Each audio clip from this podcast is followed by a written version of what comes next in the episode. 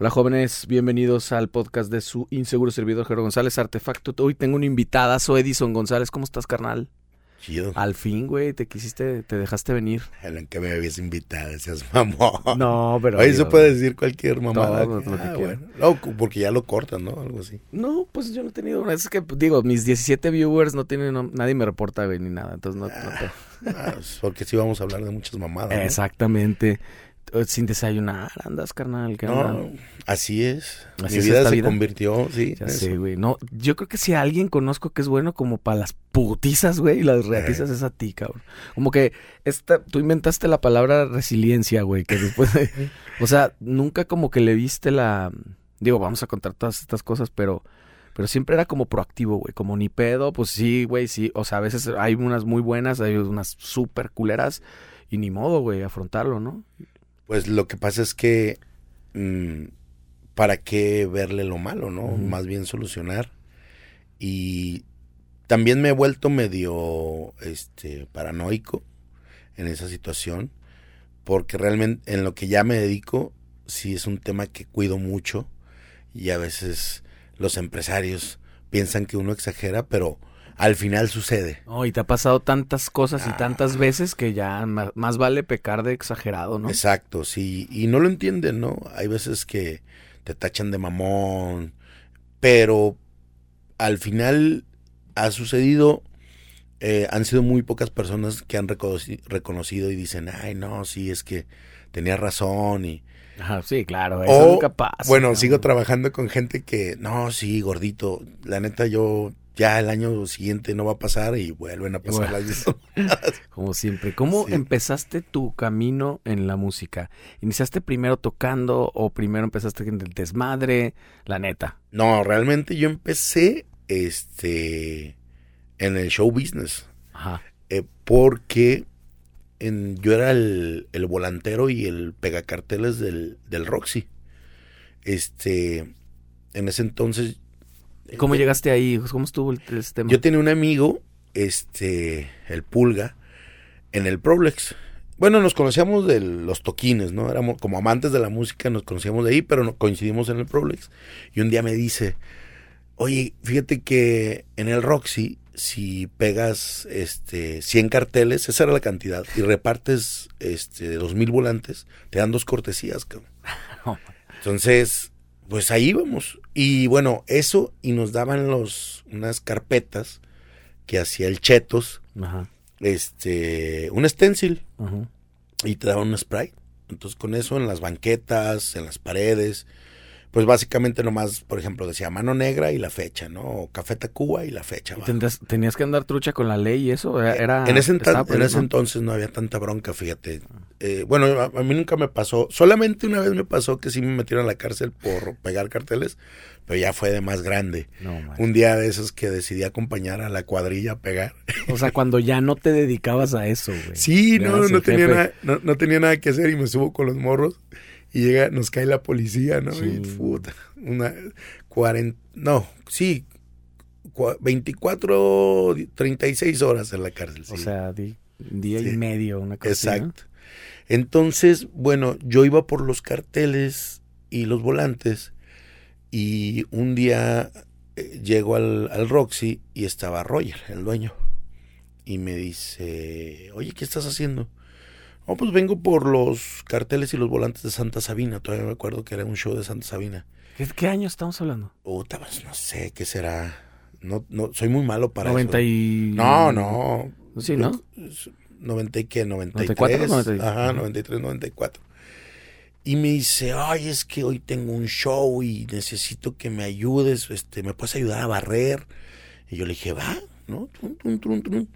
Y yo empiezo ahí a barrer y este, y luego me dice, oye, necesito que aquí pongamos unas telas y pues yo me fui a comprar las telas, me acuerdo que compré manta, que más o menos yo le hallaba esa onda por mi jefe, que es que tiene una, una ebanestería.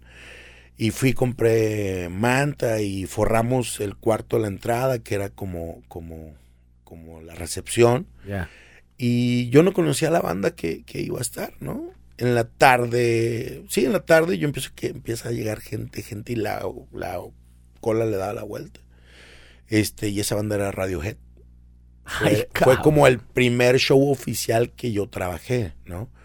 Había, la, la seguridad, no había una seguridad como tal. O sea, era, eh, bueno. Contabas sí. con gente y No, listo no, no. que- Yo me acuerdo que de seguridad estaban los Control Show. Este, y estaba Christopher. Christopher este, Tavares, eh, el, el- pues de muchas bandas, de Verde Sí, sí. Amarelo, de, de. Ay, no me acuerdo de- del nombre. de Bossa nosotros. Boa. Bossa Boa, Bossa Boa. Él era como jefe de seguridad. Ah, Tengo vagos recuerdos de eso porque te digo, yo ese día me acuerdo que barrí, este, limpié, lavé los baños, que era lo más asqueroso del Roxy, Y además que era la entrada al camerino. al camerino. No. Exacto, tenías que pasar por los baños para entrar al O sea, ahí camerino. estaba toda esa banda de Tom York y todo el mundo ahí en esa... Por, Eh, Sí, por o sea, primero estuvieron así en, entrabas al Roxy y del lado izquierdo había una habitación grande que fue la que le pusimos telas porque eran cristales y para taparlo. Ahí lo utilizaban como camerino Exacto. temporal, pero de ahí tenían que pasar por Y toda de la ahí gente. sí, con la seguridad lo llevaba así hasta el fondo, pasaban por el baño y luego abajo había como un camerino Sí, sí. que será de dos por dos Sí, era nada, cabrón. y de ahí, En no, época de calor era brutal. exacto, chorreaba, tiraba el, Sí, el, sí, el- mismo. El Sí, sudor. La condensación, sí. Ajá. Y ya ahí los vi, yo, yo te soy sincero, siempre fui amante más como de lo latino. Ajá. Y sí, se me hizo una gran banda y la gente estaba prendida. Pero de ahí me enamoré del business, ¿no? Entonces yo seguí en eso, pegando carteles, limpiando, este, pues de lleva y trae, ¿no? Que lleva esto y que ahora trae esto. Ese era como mi business. Pero yo no me acuerdo que hubiera un pago como tal cual, ¿no? Entonces, em, para no hacerte el cuento largo, un día llego, Roger había tenido una bronca con unos socios y me dice, estoy súper preocupado porque tenemos un evento esta semana de, de la Castañeda y no tengo permiso. Y yo le dije, pues preguntando si llega a Roma, ¿no? A ver, y me fui. Obviamente nada que ver con los trámites de buro- burocráticos actuales y saqué el permiso. Y de ahí, y fui encargado del Roxy Y- como seis años. No mames, pues te ganaste la confianza automáticamente, claro. Qué chingón. Y ahí viste que no estaba tan cabrón y que más o menos de alguna manera se te daba. Y de ahí contacté con todas las bandas. Ahora no recuerdo cómo, bueno, me acuerdo de los fax, las llamadas, todo eso. Pero Fax. con todas las, las bandas que, que yo trabajo ahora, ahí, con Café Tacuba, con Caifanes, con Panteón Rococó, hasta con los Paralamas, Mano Negra, ¿no? Este, eh, bueno, que Manu Chao. Ajá. em, Que ya ahora ya puede venir otra vez a México. ya, ya puede, pero no se deja, Ah, no se deja. Ahora el, el tema va a ser convencerlo. Exacto. Y entonces seis años te aventaste como Sí. encargado del Roxy completamente. El último, hasta el último toquín, hasta el día que ya No, dieron la licencia, sí, que fue Pues con... yo, fíjate, yo ahí te cono- no te conocí ahí, pero fue la primera vez que te traté. Que, no, es que sí. que de Ahí- hecho me trataste muy mal, cabrón. Ya sé, güey. No, pero que era tu chamba, ya sé, ya sé. Pero estabas atrás de mí cobrándome en un evento que era como para mil gentes y entraron siete. Sí, yo me acuerdo de eso, pero es que sí. Es que también fin- traías lo del audio, ¿no? Con Sí, Christopher. con Christopher Denblow, exacto, y el Alito Plaza. Y aparte, pues, yo era el que sacaba los permisos. Pues básicamente yo era el encargado, ¿no? De todo, y veía esas dos partes. Este, pero e- eso es lo que luego tachan a uno de mamón y pues al final es mi chamba, Sí. pues, ¿no? Sí, sí. O sea, yo no... A lo mejor tú sí tenías intención de pagar, Pero no pero sabes. no sabes porque ya había habido veces, como por ejemplo el tipo ese de la Castañeda, que Sí. recuerdo que se fue sin pagar. Sí, que pues que ahorita, espérame, espérame. No, Adiós. sí, no. Claro. Y ahorita son, es un bronco, no, no. Yo- yo- honestamente yo he aprendido, yo aprendí un chorro, un chingo de cosas de ti, cabrón, pero Gracias. ese tipo de, de cosas ahora para, pues yo, yo soy quien maneja mi banda, eh, soy de esa idea también de que más vale una colorada que...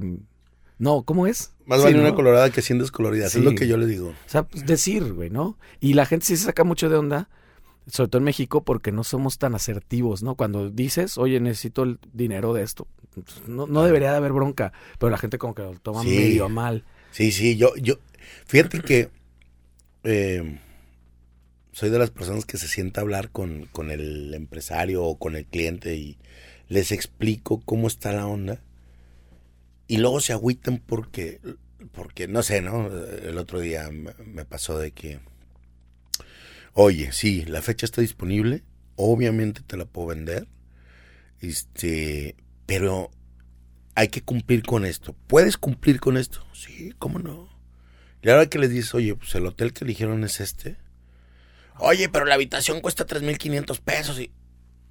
Yo te lo dije, ¿no? O sea, no, no, no, no te eché mentiras, no, no. Yo prefiero desde hace tiempo mucho mi sanidad mental Sí. que vender una fecha, ¿no? Y si algo no te, ya no te está oliendo bien, mejor dices. No, ya, sí, sí, sí, la neta. Yo he pasado por levantones, putizas, Ay, literal, sí, no, o sea, eh, recuerdo un show en Puerto Vallarta, ¿no? Este, después del show ya eran las 6 de la mañana, ya habíamos terminado, e iba con este Richard Becerra, Humberto Briones de seguridad, este, mi chava y yo. E íbamos saliendo así y de repente el dueño del lugar, o sea, con gente armada, cierra el lugar y dice, aquí no han pagado el lugar, de aquí no te vas hasta que me pagues.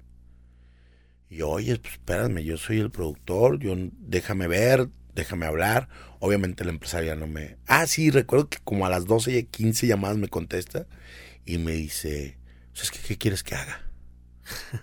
y yo así, ¿cómo, pagues, cabrón? cabrón. Pues ven, ¿no? O sea, no, no, no, pues ve a ver qué onda, ¿no? Digo, por cierto, si me está escuchando, si me ve, madre, cabrón. Te metí en un bronco. Pues no, porque si algo tengo es saber mediar.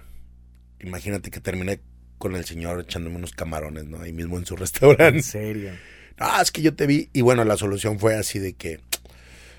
eh, ah, pues mira, ahí hay un camión lleno de cerveza. Y ahí hay un. Era un remolque lleno de alcohol. ¿Cuánto se te debe tanto? ¿Tú crees que eso cubra la deuda, Simón? Va. son Ah, pues ya. Pum, pum, pum. Resolviste. Sí. Y ya te digo que nos chingamos unos camarones en un, en una en un coco. Oye, pero con la bilis y todo, ¿cómo te supo, cabrón? Mm, eh, sí, digo, pero al final, después de todo esto que pasas, eh, sí te haces como más insensible, ¿no? Si has de morir así, pues vas a morir como héroe, ¿no? Yo creo yo, ¿no? Entonces, hasta el final del Roxy te quedaste. sí. Y El último show fue Ataque 77. Híjole. Sí. Y ya, pues es, es inviable hacer cosas en el Roxy, ¿no? Desde hace mucho tiempo. Supongo, eh, pues es- ya se estaba cayendo desde hace muchos años. Sí, no sé, digo, empezaron con un proyecto. Me quiero imaginar que por algo lo empezaron, pero como que ya no, Sí, no le dieron no se logró. A mí me encantaría. Sí, claro. O sea, actualmente tengo empresarios que yo sé que sí le entrarían, si está todo en algo razonable, ¿no? Pero esa es lo- la onda, ¿no? No sé, ahorita le perdí el hilo, cómo está toda la situación, ¿no? Y a la par estabas haciendo otros shows, trabajando en otros lados, ya te fuiste conectando o hasta que terminó el Roxy fue que te pasaste otras cosas. No, no, no, este, sí hacíamos, hacía más shows y vendía y tocaba y hacía de todo, ¿no? Ahí justo como a la mitad de lo del Roxy empezaste a tocar. Y te- Este, no, ya tocaba con, eh, bueno, eh, pasa lo del Roxy, sí, y poquito después yo entro al cerco, Ajá. este, y ya empiezo a tocar, pero lo llevaba a la par. Acabo de invitar a Kike Celestina y, me estaba platicando esta época y cómo el cerco pues fue parte fundamental para que ellos hicieran lo que, lo que hicieron después, ¿no? Les Claro. influenció mucho y se juntaban un montón. No sé si tú recuerdas eso o si te tocó esa época eh, que por la zona de Felipe Palavicini, ¿puede ser? Sí, éramos, sí, exacto, era por donde ensayábamos. Ajá. Exacto, sí. Y, y que era como un circuito reggae del mito de... Era el mito, la llaga, la celestina, este... Ay, mira, con razón no puedo tomarle, hijo. Trae su plastiquito. sí, y esos... eh, y que empezó la movida de reggae muy fuerte en, Gua- en Guadalajara y todo el mundo... Eh, Y hacer un montón de toquines y todo el mundo le abría a todo el mundo. Exacto, había una movida muy reggae, pero muy, muy fuerte del reggae, pero fue precisamente cuando en ese entonces el programa Generación X Sí, claro. volteó a ver el reggae, ¿no? Porque era muy común que nosotros le abrimos, por ejemplo, a Terciopelados. Y así era, ¿no? A veces venía el tri y le abríamos. eh, pues acuérdate que la vimos con Gran Mama, ¿no? O sea, eso no había como esa onda, ¿no? Le abrías a quien podías. Entonces de repente, pues, Generación X también tenía como una sección como muy playera. Y ahí fue cuando voltearon a ver el reggae y había toquines. Yo me acuerdo que hicimos un, un toquín de Generación X, de reggae, en el lado B y estuvo La Llaga, La Hazaña, también La Hazaña era parte, que, aunque ellos tocaban como una onda más ska. Ajá. La Hazaña y El Cerco. Ajá. Ajá, y fue ahí en el lado B. Sí. Y se puso hasta las chanclas, se puso llenísimo esa madre. Entonces, de ahí era en el Jimmy, yo me acuerdo que tocamos cuando nevó. Ajá. Bueno, al día siguiente, Padre. era un jueves, Que no- 98, 99 fue. algo así, sí. Y en el Jimmy's, este, o sea, que era un lugar como más fresón y eso. Cuando vieron que llenamos, dijeron, no, pues. Y ya después querían que tocáramos cada fin de semana Sí. y pues eso ya no funcionó, pues, ¿no? A- a- ayer también me contaba Aldo de, del Jimmy's y esa época sí era como más, digamos, presón, pero también tenía estos niveles y, y iban todas las tribus urbanas Ah, ahí. sí, sí, sí, ahí remataba. No, y hay cosas más antes, las danceterías, cabrón. Claro. Danceterías era un... eh, Después de los shows del, del Roxy, yo con- conocía a la banda que organizaba las danceterías, porque pasaban en un, en un carro y gritaban así, ¡Ey, el after danceterías es en tal lugar y es en tal lugar! Entonces toda la pandilla se iba, ¿no? Yo llegué a ir muy pocas danceterías porque, para empezar, no me gustaba como la movida electrónica y esa onda, ¿no? Pero, pues siempre me quedaba chambeando. Claro. Yo, esas salidas del Roxy, así ya amaneciendo y, e irte al menudito y todo eso, eh, lo gozaba mucho, ¿sabes? Oye, que además, tú, a ti nunca te dio por, por chupar ni por, bueno, por alcohol. alcohol. Pasó Este, esa madre, está bien sabrosa, ni, hijo. ni drogas ni nada. No, Y eh, yo supongo que mucha gente jura. Yo era uno de ellos hace muchos años que te conocí y decía, no, pues este güey está en el pedo o algo, ¿no? no, fíjate que ¿Fue por alguna razón específica? ¿Hay algún tipo de alcoholismo en tu familia que te dio miedo? mi Y- abuelo, yo lo vi morir. Este, yo recuerdo que entró al baño, este, y to- totalmente ya desa, o sea, destrozado, ¿no? Sangre por los oídos, por la nariz. Ay, cabrón, qué fuerte. estaba muy morro. Este, pero no fue eso, porque más bien, bueno, aunque yo sí lo veía pistear y todo, pero era un, un borracho muy ameno, era muy chido. Es más, era, yo lo amaba a mi abuelo, pero era un señor mucho más chido pedo, cabrón. Sí, Sí, era bien chido estar pero con es que él. sí, ya personalmente no sabes el infierno que estaba viviendo seguramente. Sí, entonces yo, eh, por él soy, soy músico, pues, digamos, ¿no? Él, él fue el que me influenció, este, y siempre estaba con él. Iba a tocar y estaba con él. O sea, era, ¿no? De hecho le decía papá Toño, Ujú. no le decía abuelo. Y este, no sé si eso me marcó, pero aparte yo no tenía alguna otra figura como mi papá tampoco toma ni fuma. Este, y no se me dio, sí lo probé y yo creo que eso también fue lo que dije, Sí, no claro. mames, ¿cómo les puede gustar esto? Porque lo primero que me invitaron a tomar fue un Don Pedro, cabrón. Me dicen, pruébale, gordo. Y le y a ver, ah, dije, ¿cómo les gusta esta mamada? Claro. Y después, una vez, me acuerdo que eso fue en un toquín, fue en un after que, donde le abrimos a los Cadillacs. Ajá. Llegamos al, al after e íbamos a tocar también en el after con el cerco. Y oye, ¿qué, qué, qué hay de tomar? Yo venía seco así, sin dinero, porque en ese entonces pues te aventabas sin dinero. Y ya llego al, al lugar y pues hay chela, pero todavía está caliente. Y, yo, no le hacemos un chingo. No, no más, cabrón. No se cuenta que me aventé una pinche oblea y ahí la traigo. la vomitaste sí, directamente. no, dije, no, ¿cómo les puede gustar esto? Pues Y- chistoso porque además en el entorno en el que te mueves y estás constantemente tratando con gente, pues, este, embriagada y drogada y de todo, ¿no? Digo, Sí, como en todos lados, pues. Machín. Pero luego, pues, en la música como que se da. Estás, estás trabajando donde otros se divierten, ¿no? Ahora me pasó en la gira de Estados Unidos con Alemán. Este, yo iba manejando y pues, todos fuman, cabrón. Sí, sí, ¿no? y, yo- bien. No, machín y de la chida, ¿no? Entonces yo iba acá en el, ex- como horneado en el expressway, en el expressway y de repente, o sea, yo así y se levanta la mano y me dice, "Panda, panda, güey, vas horneado." Le dije, "Pues sí, cabrón, no me creen, pero ya ya ahorita me aliviano." Y este tengo técnicas para aguantar, o sea, que no están muy chidas, pero a mí me echo un café y un Red Bull seguido y te aguanto 24 horas más. Y, Ay, sí, sí, pues el viaje más largo en, en Estados Unidos me aventé 14 horas manejando. cabrón. 14. Sí, sin parar. Bueno, paramos a comer, pero... Pero esto fue recientemente. Sí, ahora en septiembre, sí. No manches. Sí. Y luego entonces después empiezas a hacer eh, varios, varias tocadas. Digo, yo recuerdo de verte así como a lo lejos y cualquier cosa que estaba pasando, tú a huevo estabas involucrado, que era, sí.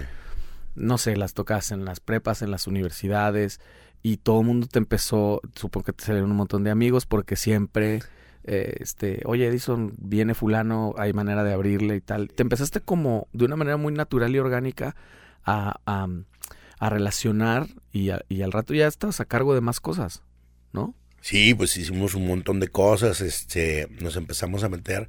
Lo que pasa es que ahí te va. Yo fui compañero de muchos de los líderes de la FEU. Bueno, la FEU se acaba de conformar cuando yo entré a la prepa.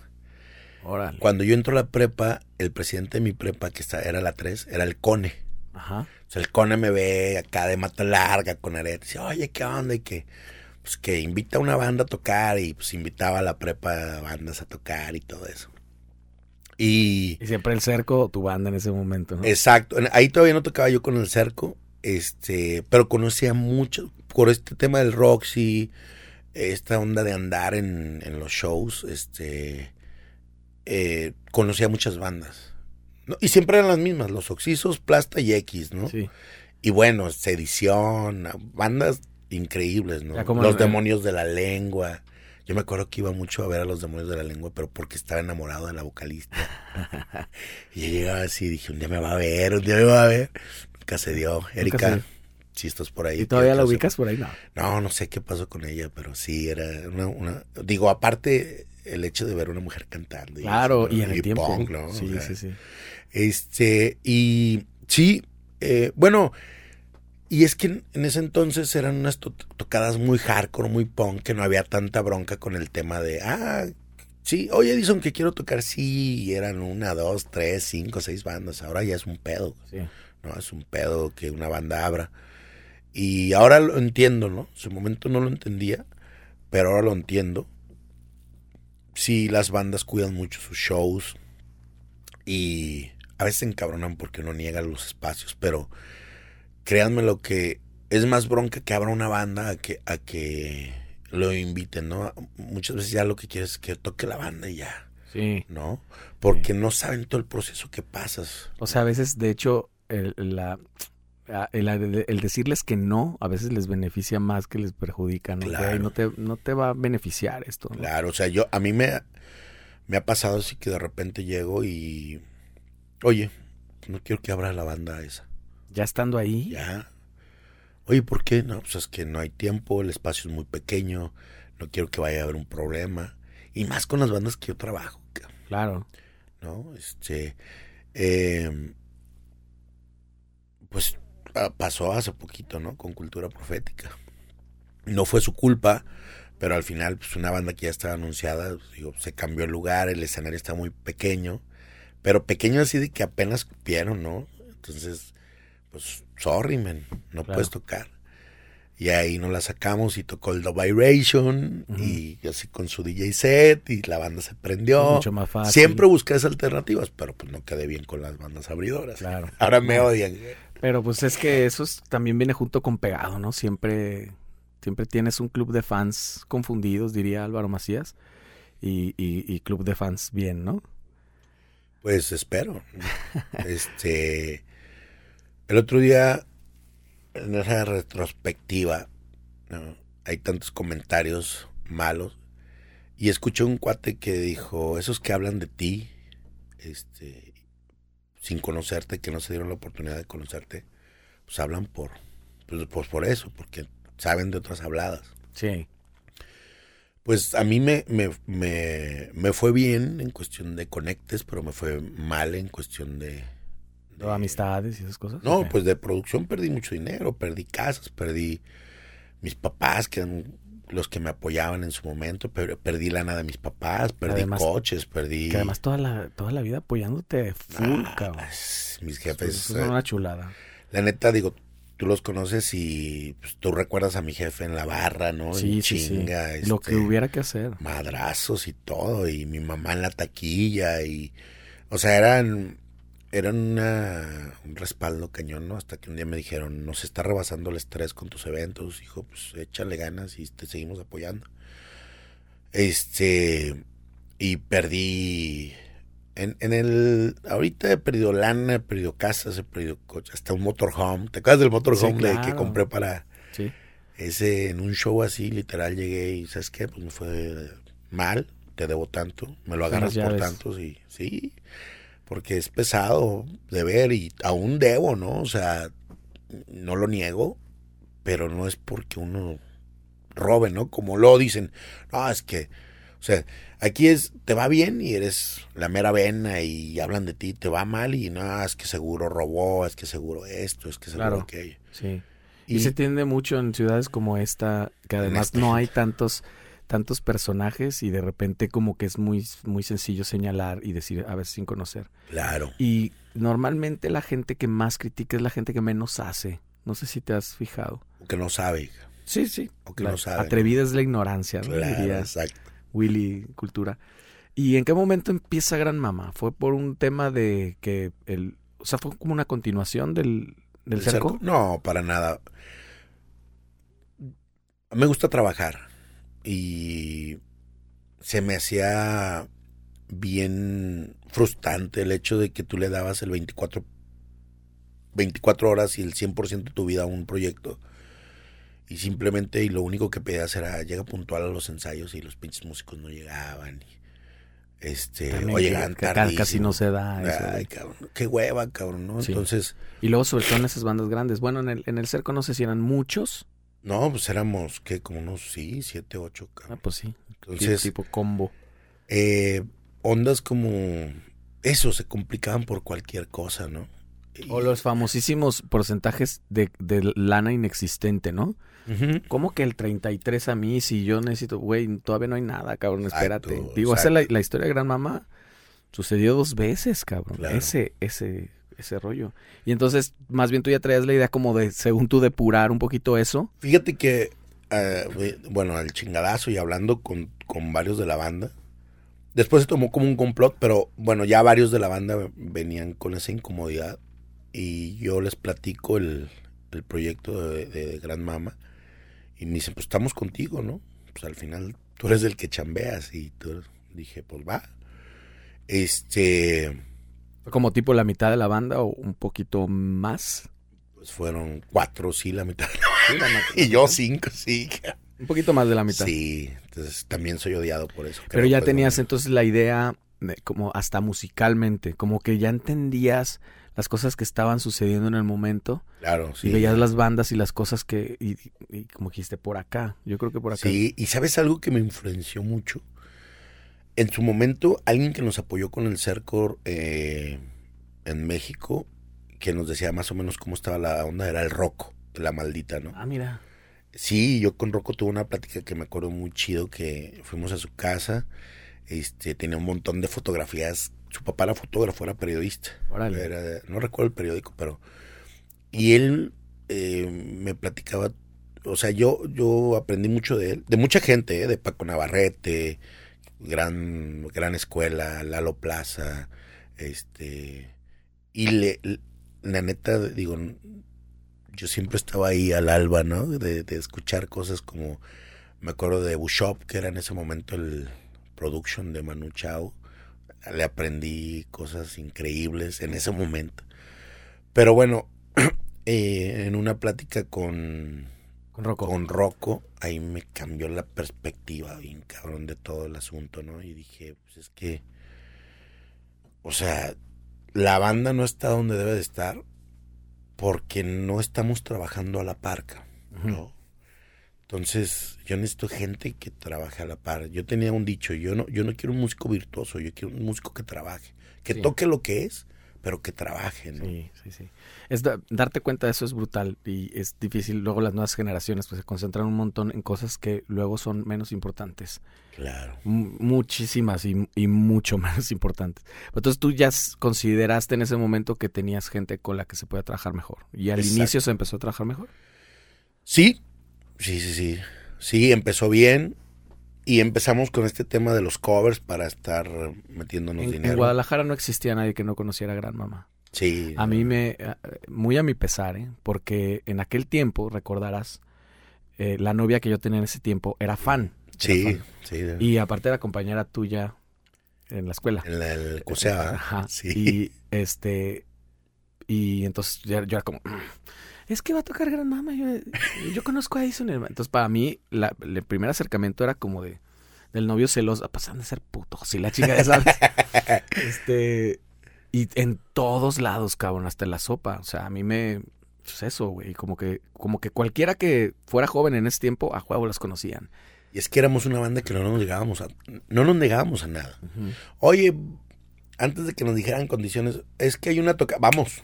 Sí, ya un- unos añitos después a mí me tocó eso, que, que ni siquiera tanto, o sea, ahora lo veo, parece como, no sé si te pasa que cuando recuerdas ese tiempo Mm. parece como que pasaba mucho tiempo, Sí, claro. pero en realidad fueron un par de años, Sí. que ahorita es nada, ¿no? Eh, y si yo entré, bueno, ¿eso estás hablando que de finales de los noventas? Sí, en el 2000. Sí, más en el, o menos. en el- sí. su- justo en el 2000, porque yo entré... fue, a- que fue cuando entré- yo llegué de Puerto Rico, ya nos conocíamos. Claro, yo, yo, yo entré en 2002. Exacto, sí. Y- Ah, entonces sí, 2002 y por ahí. Ajá. Eh, y ya pues justo eso, una segunda depuración, una segunda purga, Claro. que también la mitad de la banda se salió. Ahí eh, volvimos, en- por decisión de ustedes, obviamente volvimos a empezar de ceros. claro. Yo recuerdo que les decía, güey, no dejen de tocar las canciones de antes. No, no, no, no, que se vayan a la chingada, vamos a empezar de nuevo. Y pues, como el ave fénix, prácticamente las cenizas lo, lo volvimos a hacer. Y con Perdón. trabajo. Sí, claro. Sí, tocando un chingo. Nos aferramos porque la primera vez que nos to- que tocamos, que nos anunciamos como Gran Mama y tocamos nuestro nuevo set, no nos fue nada chido. No, nada. Y fue en el Hard Rock en el Live. Hard Rock Live. Exacto. Tengo, tengo tres fotos de ese, de ese Fíjate. día. Sí. Y que estrenamos los uniformes de la sección. Exacto. Lo recuerdo y esa vez tocó Chavita Llanes en, en este en la guitarra. Sí, sí, cosas bien raras. Sí, estábamos, pues nos estábamos completando y quien no estaba, pues lo completábamos, ¿no? Era lo Sí. chido. Y, y de ahí, híjole, yo recuerdo una vorágine de no parar de tocar. Híjole, del 2002 al 2006, yo creo que no dejábamos de tocar ni un, ni un fin de semana, mano. Claro. Sí, era entre los covers, lo propio, la batucada y eso era, pues es que a eso nos dedicábamos, ¿no? No. Este, y había que buscar la chamba. O sea, ya yo ya tenía un hijo. Este, ya no podía andar con amor Sí. al arte, ¿verdad? Sí, exacto. Y este, sí, fue muchos toquines. Eso fue lo que desgastó un poco a la banda. Pero, entre comillas, ¿no? Yo creo que también la banda, en cierta manera, perdió el piso. Después de esto que nos pasó en las fiestas de octubre, que se puso hasta la madre y todo eso. Porque llevábamos parte recorrida, pero nos hacía falta una gran parte. Y ahí fue donde dijeron, no, es que si no, vi-". ya estaban cansados, digamos, pero si no viajamos así, si no cobramos tanto. Y yo decía, bueno, es que no entienden que falta picar Sí, piedra. O sea, Es que yo veo la música, no sé cómo lo veas tu canal, pero como que hay ciertos escalones, ¿no? Y hay un- unos que estás bien dispuesto a dar, claro. o ciertos pasos, y hay otros que ya no, que ya te confundiste o, o simplemente no estás preparado para eso, o no sé qué sé yo. Y, ya- y yo pienso que eso fue lo que pasó ahí. Sí, El paso siguiente era profesionalizarte de otra manera. Exacto. No desde el pedir el vuelo más fresa, sino que eso eventualmente iba a llegar. Pero Claro. tal vez todavía era muy pronto, güey. Todavía había que dar un poquito más. Y no se dio. No, no se dio. Digo, yo, la verdad, ahí tomé la decisión, me cansé también y dije, no voy a estar jalando, no voy a estar riendo. Se empezó a caer el, trabajo, mucho trabajo con estas condiciones y yo ya decía, ay, ya, pues, También ya, ya venías de muchos años de haber sido eh, el representante slash saxofonista. Este que. cargador y todo lo Sí. demás, ¿no? Que siempre yo recuerdo eso. Debió haber sido bien brutal, pues sin nada como muy artístico, pues, porque pues era resolver un pedo y subirte a tocar, ¿no? Y luego, en cuanto terminaste de tocar, irte a resolver pedos. Y nosotros normalmente, pues de ahí era el after. Sí. Este, y, y, y, y tú no, pues tú todavía te quedabas resolviendo un chingo Fíjate que mi hijo un día me hizo una pregunta, Gael, el mayor, me dice, oye, ¿tú por qué casi no sales en las fotos de Gran Mamá? Cierto, güey. Y hay unas además súper locas que estás ahí y con el cel, güey. O sea, ¿sabes? De los esos celulares Nokia de, de la culebrita y todavía así como bien... Me acuerdo unas fotos que hay en la mar, que así sales así tal cual, como que medio mal. Te acercaste a la foto y estás acá con el celular. Sí, sí. Y, O sea, como que representa mucho lo que eras en ese momento. Fíjate, y no sé quién el otro día me agregó y empecé a ver que tenía muchas fotos de, de nosotros en el bebotero y la estaba viendo. En ninguna así donde, donde está la banda así, salgo yo. En ninguna. Y no, yo en ese momento estaba cobrando. Sí, seguro, claro. No, este, pero son cosas que este no les tomaba tanta importancia, por eso ha habido gente que me dice, "¿A poco tú estás en Gran Mama?" Le dije, pues, "Sí." ¿No? Pues es que también luego, también físicamente has cambiado mucho. Me infló un poco. Sí, y- y sobre todo por el, por el tipo que eras, ¿no? Que eras pues muy delgado, greña larga, todo güero, ahora estás pelón, güey, o sea, Gordo y todo, todo lo contrario, ¿no? Sí, sí, sí, este pues también te cansas, son me cuidaba un chingo, entrenaba y este todas esas ondas, pero ya llegó un momento que dije, "Ay, déjame entrego a la vida de, casado." un montón de gente que en ese camino eh, encontraste muy leales y un montón de gente que todo lo contrario. Exacto. No, no, no, pues es que de todo hay, ¿no? Este, Y que, y que al día de hoy sigues todavía trabajando con mucha gente.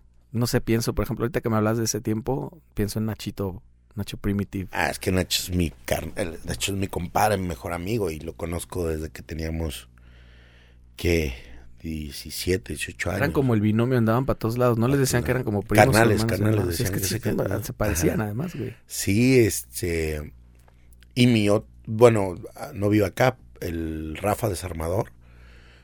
Yo soy de muy pocos amigos y así contados con los dedos, pero Rafa y Nacho eran como mis mis camuflajes es chingoncísimo que sigan, ¿no? Sí, no, hasta la fecha ninguna bronca, ni nada, de raspados, nada, ¿no?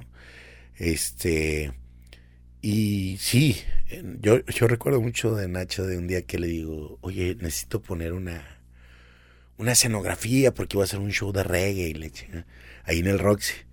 Iban a hacer los rastrillos, el mito y el cerco. Este, ¿qué hacemos? Me dijo, tú déjamelo a mí, ¿no? Ah, va, carnal, hecho. Y llego, no sé dónde chingados, pero el cabrón fue corta, a cortar este, este, matas de raíz, de maíz, y puso así toda la, todo, todo, todo, todo, todo así, maíz, cabrón. Se veía chingoncísimo, Bien ¿no? tropical, Sí, ¿no? no, bien, bien, bien rasteca, ¿no? Ah, es claro. Y este, muy prendido para la chamba, también bien chambeador. eh, y pues hasta la fecha, ¿no? Sí. Es, es como, Sigue también con sus proyectos musicales. Exacto, Todo, todo el tiempo trabajando. Muy, banda muy proactiva. exacto. Y entonces te entregaste después de este proceso o de, de este tiempo de Gran Mama, te entregaste ya más a... Pues ahora sí, pues voy a hacer lo que siempre he hecho. O sea, en realidad no es como que te empezaste a dedicar a otra cosa, sino que más bien le pusiste toda tu atención a las producciones y Exacto. empezar a... e- e- exactamente en, en las bandas, ¿cuál es tu rol? ¿Eres production? ¿Eres qué? No, ¿Sigue de- siendo el de- todólogo? de tolo- todólogo, sí, este. ¿No eres manager de nadie o sí? No, no, manager de nadie. Este. Tengo un problema cabrón, con ser manager. Sí he intentado ser, pero yo veo lo que me caga ¿De los managers? de un, no, de una banda. Ah, así de como una de ese, ese- esa onda de. Así de. No, yo quiero 50 cortesías y quiero 50 backstage y eso. Que no se da casi eso, ¿no? Ay, ya de ahí digo, no, sale bye, bro. No, o sea, primero, cabrón, vamos a facturar. Exacto. Acá tenemos, o sea, mi socio, mi partner también, el Darwin, que es otro de mis entrañables amigos, así de, oye, pues fíjate que acá hay una banda, quiere abrir y, pues, ¿cómo ves? ¿Cuánto facturan, cabrón? No, ya sé, eso no, pues es que, como para ver, sí, ¿no? Sí. Entonces, este, em, por eso no he podido ser manager. Más bien, yo soy booking de 420 ideas y de home ground y de lo que se deje vender. Este, y al momento, pues, eh, no sé, pues por ejemplo, que tour manager, este, hasta jalar cables, cargar cajas, o sea, lo que sea. Ese es mi problema, ¿no? No puedo estar sin hacer nada. Entonces. O sea, no llega un momento en el que dices, mi chamba aquí terminó, listo. Si hay cosas que hacer. exacto, sí, este. Eh, ahora con la gira de cultura profética, este. Cargan con sobre equipaje, cargan con 30 bultos, o sea, de equipo, no, no, no sus maletas, de equipo. Entonces, eh, aunque traíamos chavos para hacer eso, yo me ponía en el camión y cárgale y ¿no? También tengo el otro socio de la, de la agencia, el Malamán, que también, o sea, es igual que yo. Nos hemos entendido muy bien por eso. Cargamos y haz y sube y si en ese momento se les ocurría, oye, necesitamos esto, yo me salgo y Oye, y en el lado personal me imagino que, que tus parejas, tu esposa o la pareja con la que estés, eh, en el momento también muchos reclamos o, te ha tocado comprensión en ese sentido? ¿Ha sido muy claro desde el principio mi chamba es esta y te conocen así? En mi primer matrimonio tuve mucha bronca eso. Sí, no entendió. De eso también, de que por qué das tanto cabrón, o sea. Exacto. Este, este, Esta cosa que siempre pasa de, pero si fulano no fue a eso, ¿por qué tú sí? Es correcto, sí, ¿por qué tú lo haces? ¿Por qué él no va? ¿Por qué?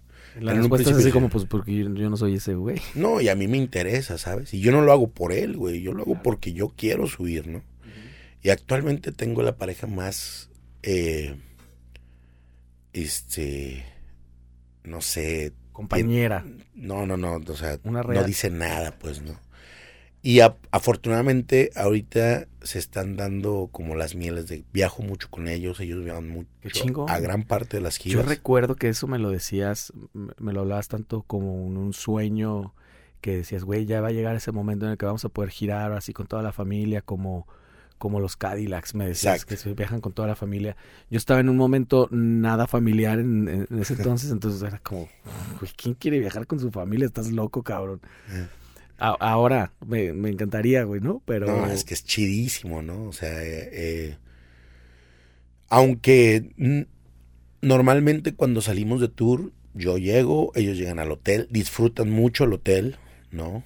Este, y al día siguiente siempre es el día que vamos y hacemos y conocemos la ciudad donde estamos. O sea, ya te estás dando la chance de conocer. Exacto, porque justo que le tenga también con Kike eso, que pues sí, güey, fuimos a Monterrey, pues no conocimos nada y fuimos a no sé dónde y no, conocías. Mira, te voy a decir, mucha gente dice, qué chido que viajas, ¿no? Este... Hicimos una gira europea con Calle 13 y fuimos a un montón de ciudades. No conocí ninguna.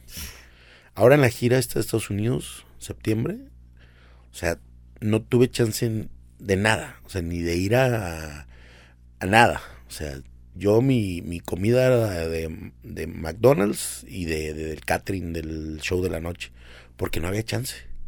Como íbamos, era, la primera gira del artista, pues no había chance de... O sea, haces check-in en un montón de lugares, pero en realidad pues no conociste nada. No, no, no, no. Digo, conocía porque ya había estado en varias partes del gabacho, ¿no?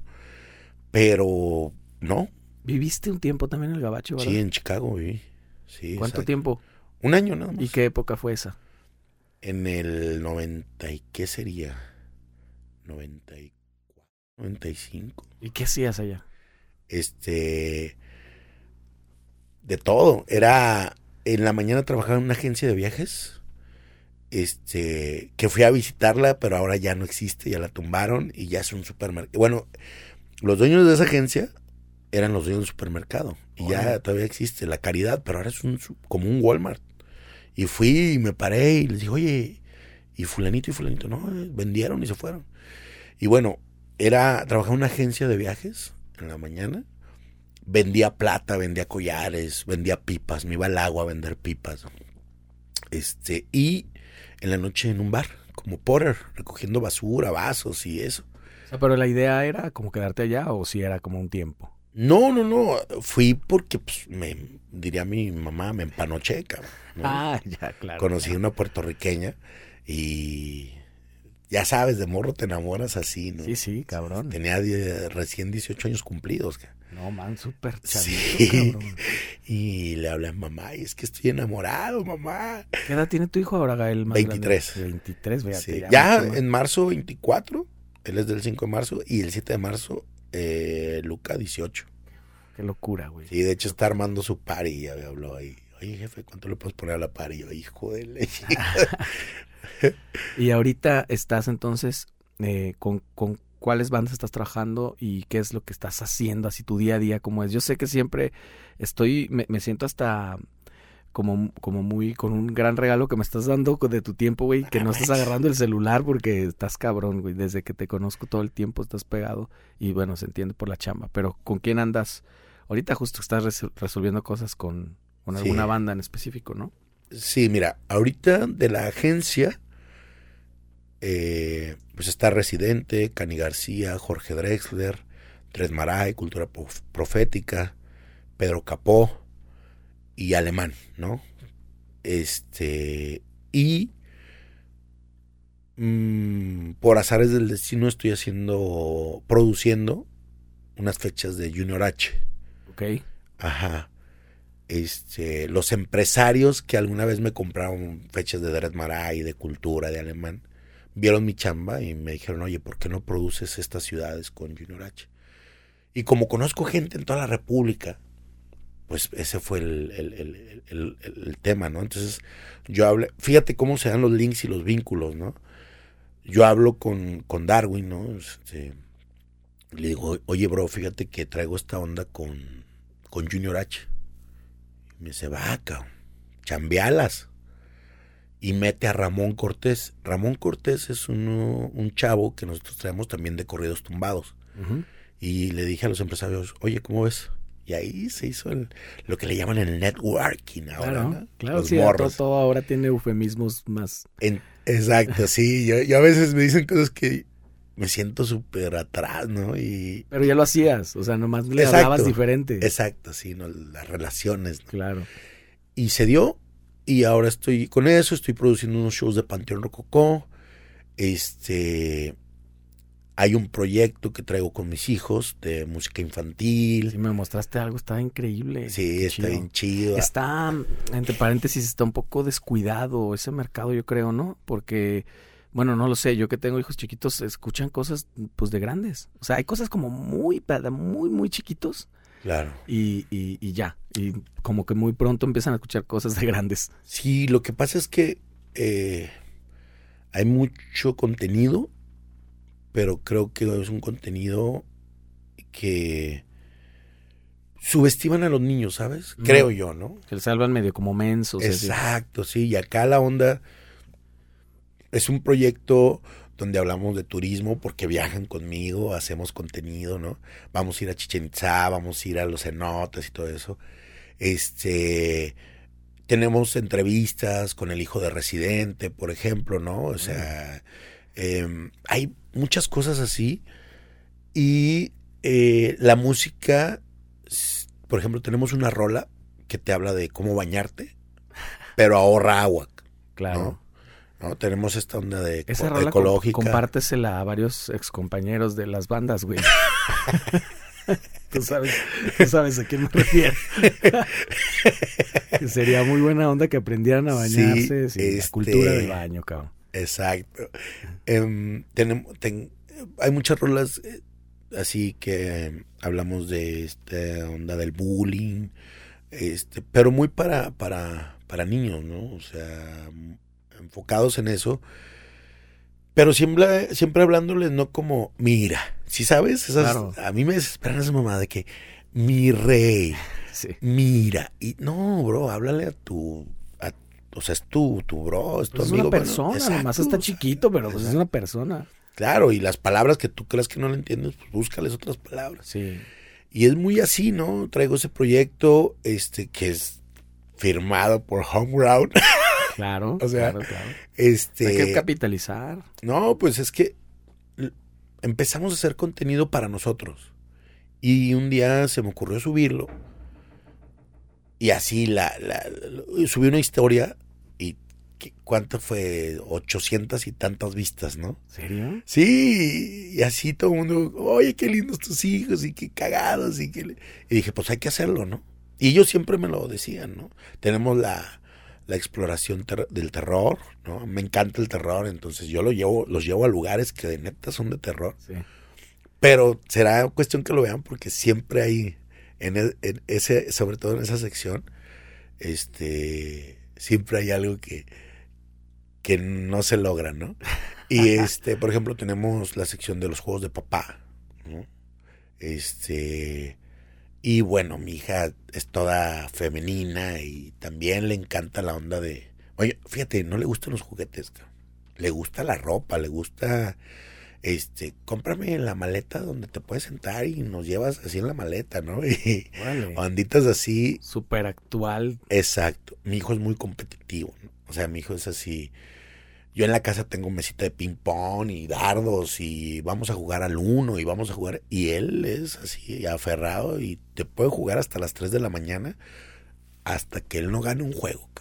Exacto. Y sí, también le late la onda del básquet y todo Y, eso. y además traen la onda artística muy cabrón. O sea, se escuchan, no los he visto, pero lo que escuché ahorita, como que se escuchan muy en su, en, un, en su lugar, pues, ¿no? Muy, muy cómodos. No se ven para nada como que falsos o forzados en absoluto. Sí, a mí me sorprendió eso, fíjate, me sorprendió. Y eso que Cecil es más introvertido, Mila es sociable y le vale madre y diario llega y me dice, ya hice una amiga y recuerdo una vez que estábamos en la playa, llegan y me dice, papá, ya tenemos una nueva amiga, ya nos dijo dónde vive, hay que ir a buscarla en Guadalajara. Ah, pues dime dónde vive. Vive en una puerta negra. Y yo, dije, no, sí, Qué bonito. seguro lo vamos a encontrar. Ya está cerrada con tres candados Sí. Oye, ahorita que me, me- que me mencionaste alemán, eh, yo lo conocí por ti y para mí fue como una locura darme cuenta. Seguramente te has, no sé, como que has reflexionado cómo ha cambiado, ¿no? La industria desde la... Es, es, eh, quisiera que, que me contaras cómo lo viviste tú y, y, y como tu visión de eso fue una cosa que Darwin justo vio, apostó desde el principio y empezó a crecer de una manera muy orgánica, como de una forma que ya no, ni siquiera lo pudieron como que controlar, cabrón. Claro. Lo que pasa es que, bueno, el chavo ya traía sus números y definitivamente hace... Yo siempre se los he dicho a los morros, ¿no?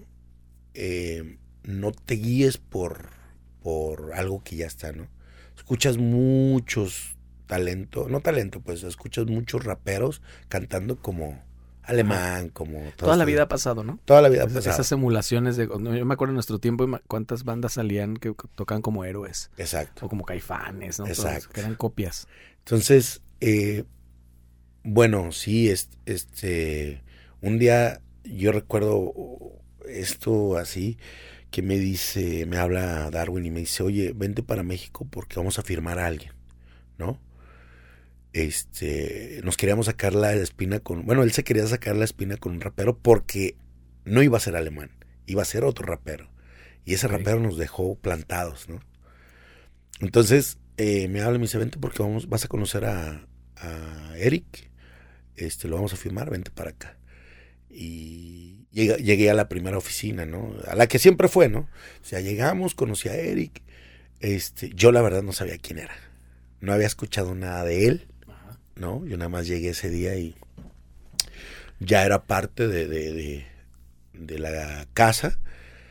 Y es talentoso, tiene un rap diferente, este, pero sí hay un antes y un después, ¿no? Porque luego vienen las relaciones de, de- de Darwin, que eso es lo que les digo mucho, sí, serás muy talentoso, está bien, pero hay, hay relaciones que te van a levantar, pues, ¿no? Y pues aplicó, o sea, grabó con Snoop Dogg, ¿no? Sí. Qué mexicano, No, ya no. después, ¿no? Es una locura. Exacto. claro. Este, Pero lo ahí- logró la MS, una banda con 50 años, ¿no? Como banda, no sé. Exactamente. No, pero No, deja de eso. O sea, ahora. Ah, eso no lo puedo decir, pero. Ya me acordé que todavía no sale. ¡Ay, ya le iba a cagar!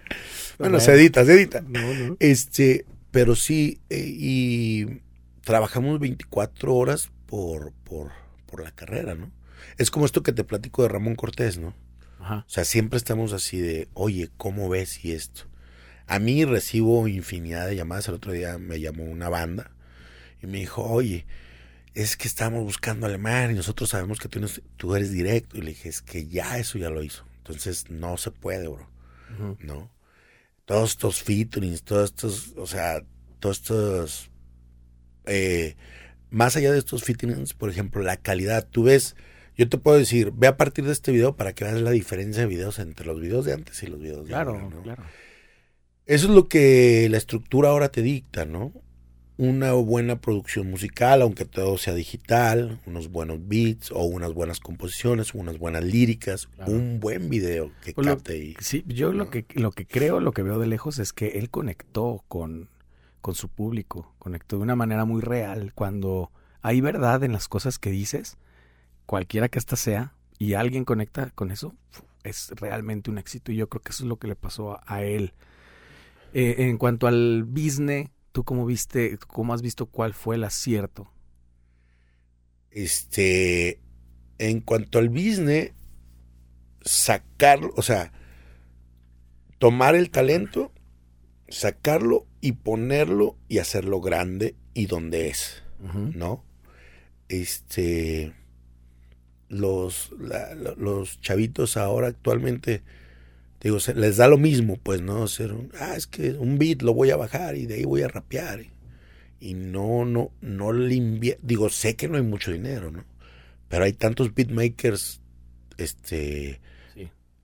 Más con buena creatividad. Que, que, exacto, ¿no? Entonces, en cuanto a business, es, fue eso. O sea, te voy a brincar de aquí a acá. Eso es lo que vamos a hacer ahorita y nos vamos a arriesgar, ¿no? Obviamente, pues, necesitó inyectarle, pero porque la visión ahí estaba, o sea, se sabía que él lo iba a lograr. Y quien lo llevó ahí fueron, eh, bueno, el Muelas del Banda Bastón, ¿no? Uh -huh. Llegó y le, y le dijo a Darwin, hay un chavo así en los cabos que es él. Y sí, fue él, o sea, fue él, ¿no? A ti no. Exacto, sí. Fíjate que este muchos chavitos, porque la mayoría de su público son chavitos, pero han estado creciendo con él, ya lo asimilan más. Pero el rap que él hace, y no es porque yo trabaje con él, sí es muy diferente a todo lo que se está vendiendo. ¿no? Sí, es lo que es lo que veo. Exacto, sí, o sea, definitivamente. Y por decirlo así, el, el, el G-Funk, que, que es el beat este que sacó con Snoop Dogg, pues nadie había hecho, nadie se había arriesgado. G-Funk es un es eh, de lo, del rap de los ochentas, noventas, sí, ¿no? Está súper old school. Exacto. Está y padrísima esa está, canción. Sí, yo, no, yo, normalmente no consumo esa cosa y de verdad que con, conectó inmediatamente dije, ¿a poco tan malinchista porque es Snoop Dogg?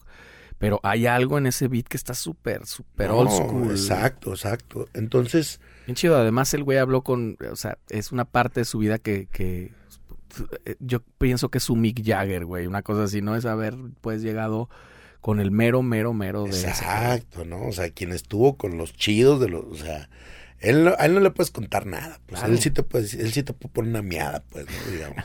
en varias, en varios este, sentidos. Exacto. Entonces, eh, pues, el salto fue brutal, así, kilómetros, ¿no? Sí, en Y profesionalizaron bien cabrón el, el show.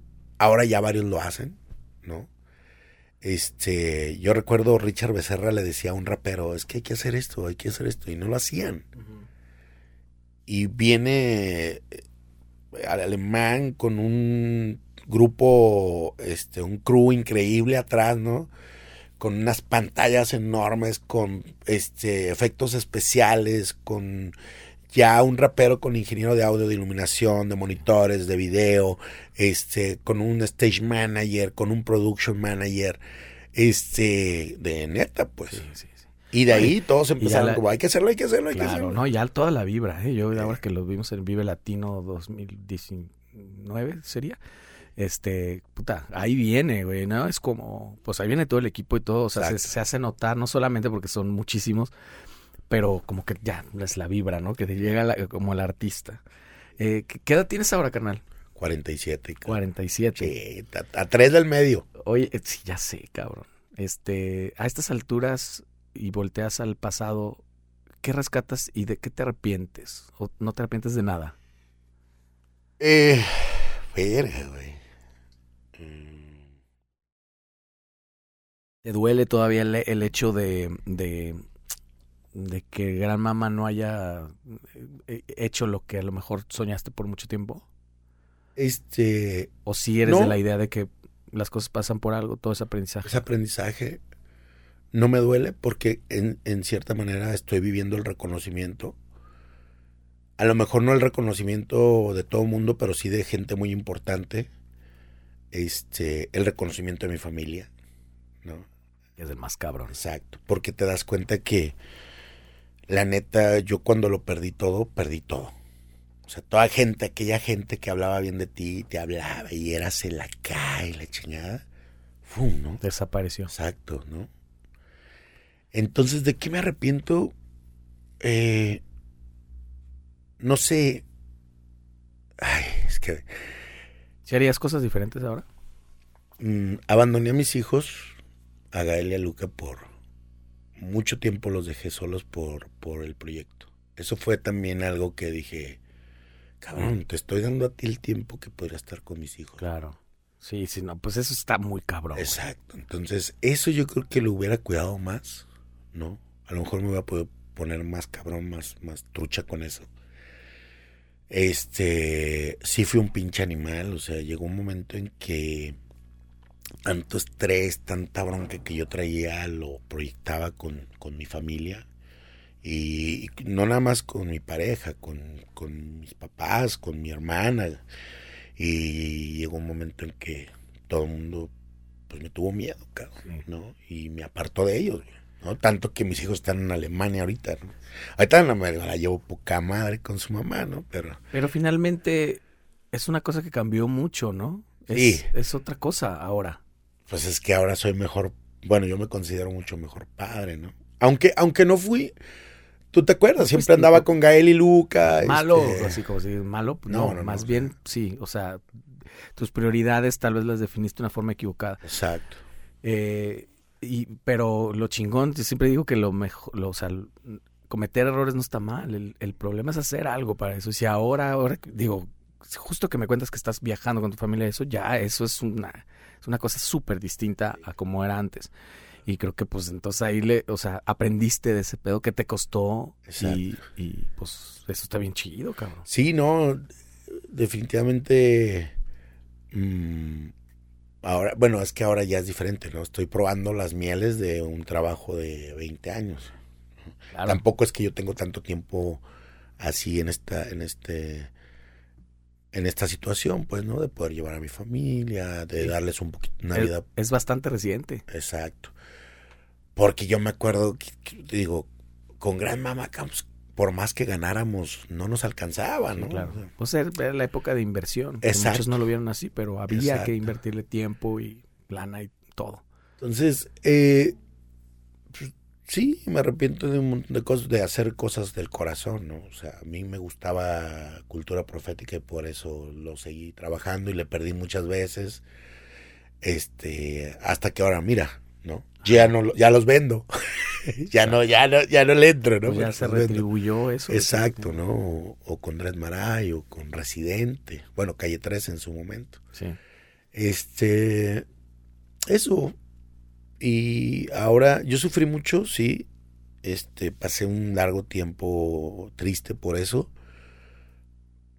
Pero alguien me enseñó a que, que no, que vaya, es aprendizaje, hay que... Es una factura que estoy pagando que duele, pero, pero tengo la oportunidad de ver a mis hijos cada año, este... eh, la gente con la que trabajo cercana los aprecia mucho. Este, mis hijos también, ¿no? Los pequeños. Vivo una vida muy, muy feliz. O sea, con sus altas y bajas, como todo, ¿no? Claro. ¿No? ¿Y tus planes ahora? ¿Cuáles son? Aparte de ser feliz. Que Eh, supongo que eso es lo que está en la prioridad ahí. pues número del- uno, ¿no? eh, sí. Eh, pues fíjate que mis planes en... Ahora me han dado más responsabilidades en la agencia. Mucho más responsabilidades, que eso lo agradezco infinitamente. Y no lo voy a dejar de hacer, pero también el, el proyecto con mis hijos, porque les encantan mis hijos, porque yo también lo veo como una oportunidad de estar más tiempo con ellos, ¿no? Y por qué no, de darles una mejor vida. Este, aunque trato de enseñarles a cómo defenderse ante las situaciones que estamos viviendo, también hay una parte muy paternal que me lleva a estar siempre con ellos, Sí. ¿no? Y con mi esposa, ¿no? Y los traes constantemente a todos lados, cabrón. no, mí me ha sí. tocado varias veces, que ni siquiera es que hemos trabajado tanto, pero que ahí están, van en el coche y son muy de, de entender también tu chamba.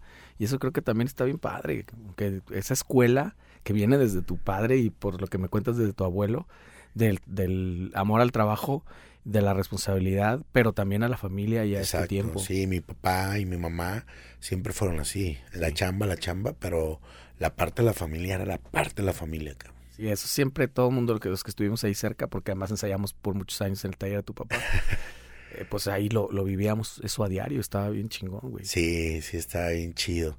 Y digo, el, el proyecto de mis hijos, ese va a ser, ese va a ser, me encanta. Soy bien niñero, soy bien niñero, me encantan los niños. Este, y quiero, y queremos, ¿no? Eh, dejar ese granito de, de arroz, ayudar. Ajá. Y no nada más con las canciones y llevar un mensaje, no, sí, sí tengo como ese objetivo muy claro de cuando yo pueda ayudar, voy a ayudar. Qué chingón, güey. La neta, o sea, sí me duele en el alma eh, el tema de los niños en la calle, todo Sí, ese tipo. brutal.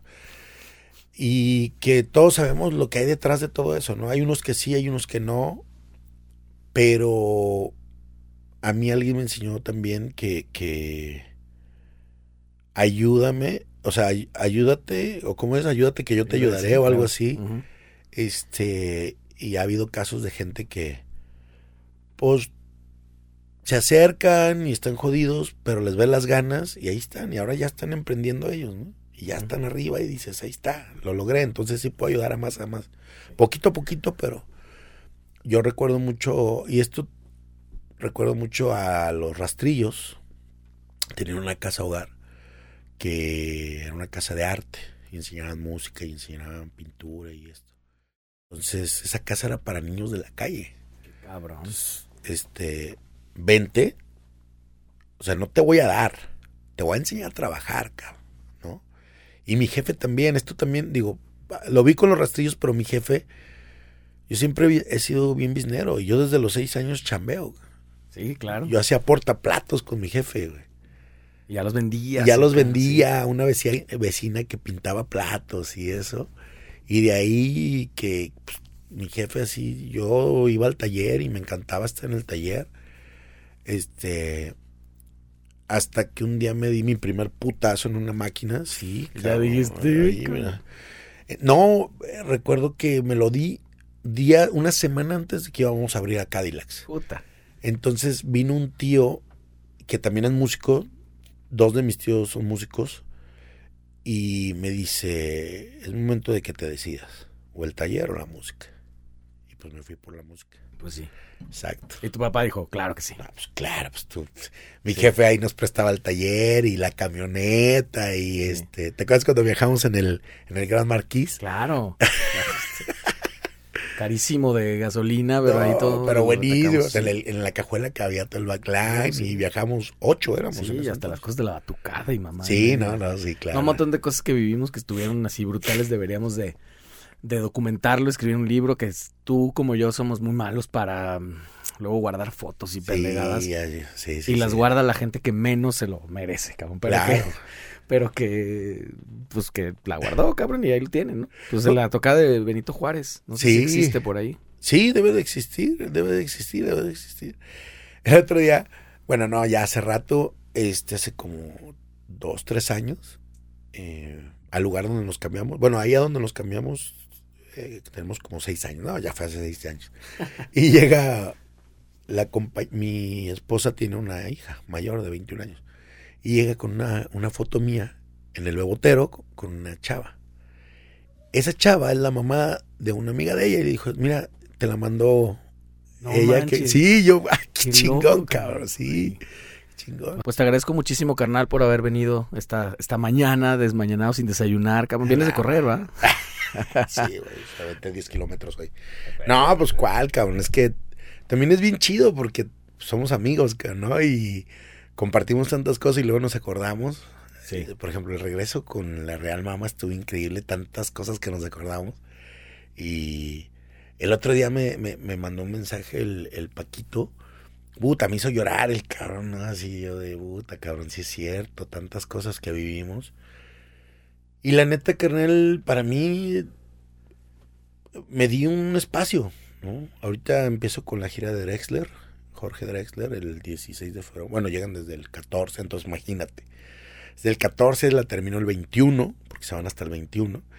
Este, y ando como loco, están estas giras, estas producciones del Junior H, así. llega un momento en que esto lo tomo como, como un break, cabrón. Sí, no, no manches. Este, ahorita ya viste, ¿no? Tengo una fila de WhatsApps y está bien chido. La neta está bien chido. Sí, hay que hacer esto, pero con más, con todos, ¿no? Sí, este, sí, sí, los voy invitando poco, a poco. Y cualquier cosa, tú sabes que siempre estoy ahí, cabrón. Poca madre. Y la neta, te pues no te deseo un chingo de éxito porque yo sé que siempre te va bien. La gente que trabaja y que tiene, que lo hace de corazón, siempre le va bien, pero pues nada, pues güey, claro que, te, que mis deseos siempre van a ser positivos hacia ti y tu familia, que es una chulada, todos, desde que a todos los, los conozco re bien. Y pues nada, nos vemos en el camino, carnal. Fíjate que eh, alguna... Yo trabajé en Selva Mágica y me tocó la fortuna de que... Primo Julio. Con Julio, sí. Me tocó la fortuna de que una de las pláticas de capacitación, no sé si te acuerdas de estos, de los Tennis Company, los payasitos, del Jorge Jorge Lalo Lalo. Bueno, pues Lalo Lalo dio la capacitación y nos habló en ese momento de que el éxito no era ni el dinero ni nada más. Sí. ¿Cuánta gente conocemos millonaria? ¿No? Sí. Sí, te hace las cosas mucho más fácil. Sí. Pero son infelices. Con, con famosos que pues, ahí están, ¿no? Ya del otro lado. Estoy viviendo una etapa muy feliz de mi vida. Encontré una pareja increíble. Me la llevo increíble con, con la, la mamá de mis hijos mayores. Este, mis hijos se adoran, los cuatro, o sea, este, entonces, ¿qué, qué puedes pedir? Tengo este a un gran patrón, director que me aprecia, bueno, creo, luego dice que no. Yo sé que sí. ah, ya sé que sí, claro. Este, que me aprecia, que, que me cuida, ¿no? Que te valora. Que me valora, exacto. Entonces, pues tengo el éxito, cabrón mis papás están bien. Mi papá ya lo operaron y la neta le mando un gran abrazo. Pero está bien el viejo, es fuerte. Un abrazo para Antonio. Este, mi hermana la amo. Entonces, cuando estás lleno de amor y no soy de esos de, eh, es que no, o sea, yo realmente sí te puedo decir que es amor, cabrón, lo que yo siento. Y cuando llegas a ese nivel, cabrón, todo se te hace fácil. Claro, y todo viene por añadidura. Exacto. Sí, sí, sí, sí. Ahora ya, oye, este pedo y este otro pedo. dices, ah, sí, me soluciono. Antes era así de. ya lo tomas más También la experiencia. Pues a disfrutar la segunda etapa, la segunda mitad. Es como la tercera. Ah, bueno, por el siglo o qué. Pues, pues sí, digo, eh, estadísticamente ya estamos a la mitad. Este año se me pasó el aniversario, fíjate, de Good Panda, pero el año que entra lo voy a armar. O a lo mejor me espero a los 50 años. Ándale, güey. Y me armo algo bien cabrón. El año pasado estuvo Morenito de Fuego. Me encanta ese güey, cómo canta y sus rolas. Pero el año, vas a ver, para, para cuando yo cumpla 50, que en ese momento ya tendré 30 años en este pedo, no, un poco más 32, ya, voy a hacer algo chingo. Pues venga, carnal, te agradezco un chingo tu tiempo y seguimos en el camino. Ya está, carnal. Un abrazo, muchas gracias. Ahí, si lo ven y dije pendejadas, me, me, me disculpo. venga, nos vemos la próxima. Chao.